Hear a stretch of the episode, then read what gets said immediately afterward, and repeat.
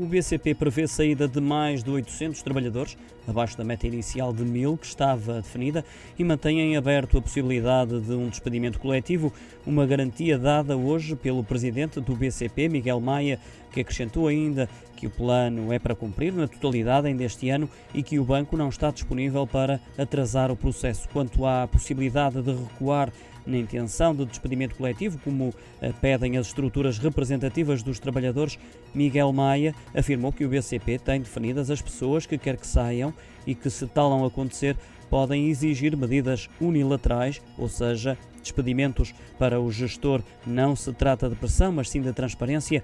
Era algo que gostaria de evitar, mas que infelizmente nem sempre é possível. Confessou ainda já sobre a disponibilidade do BCP para permitir reformas antecipadas a partir dos 55 anos.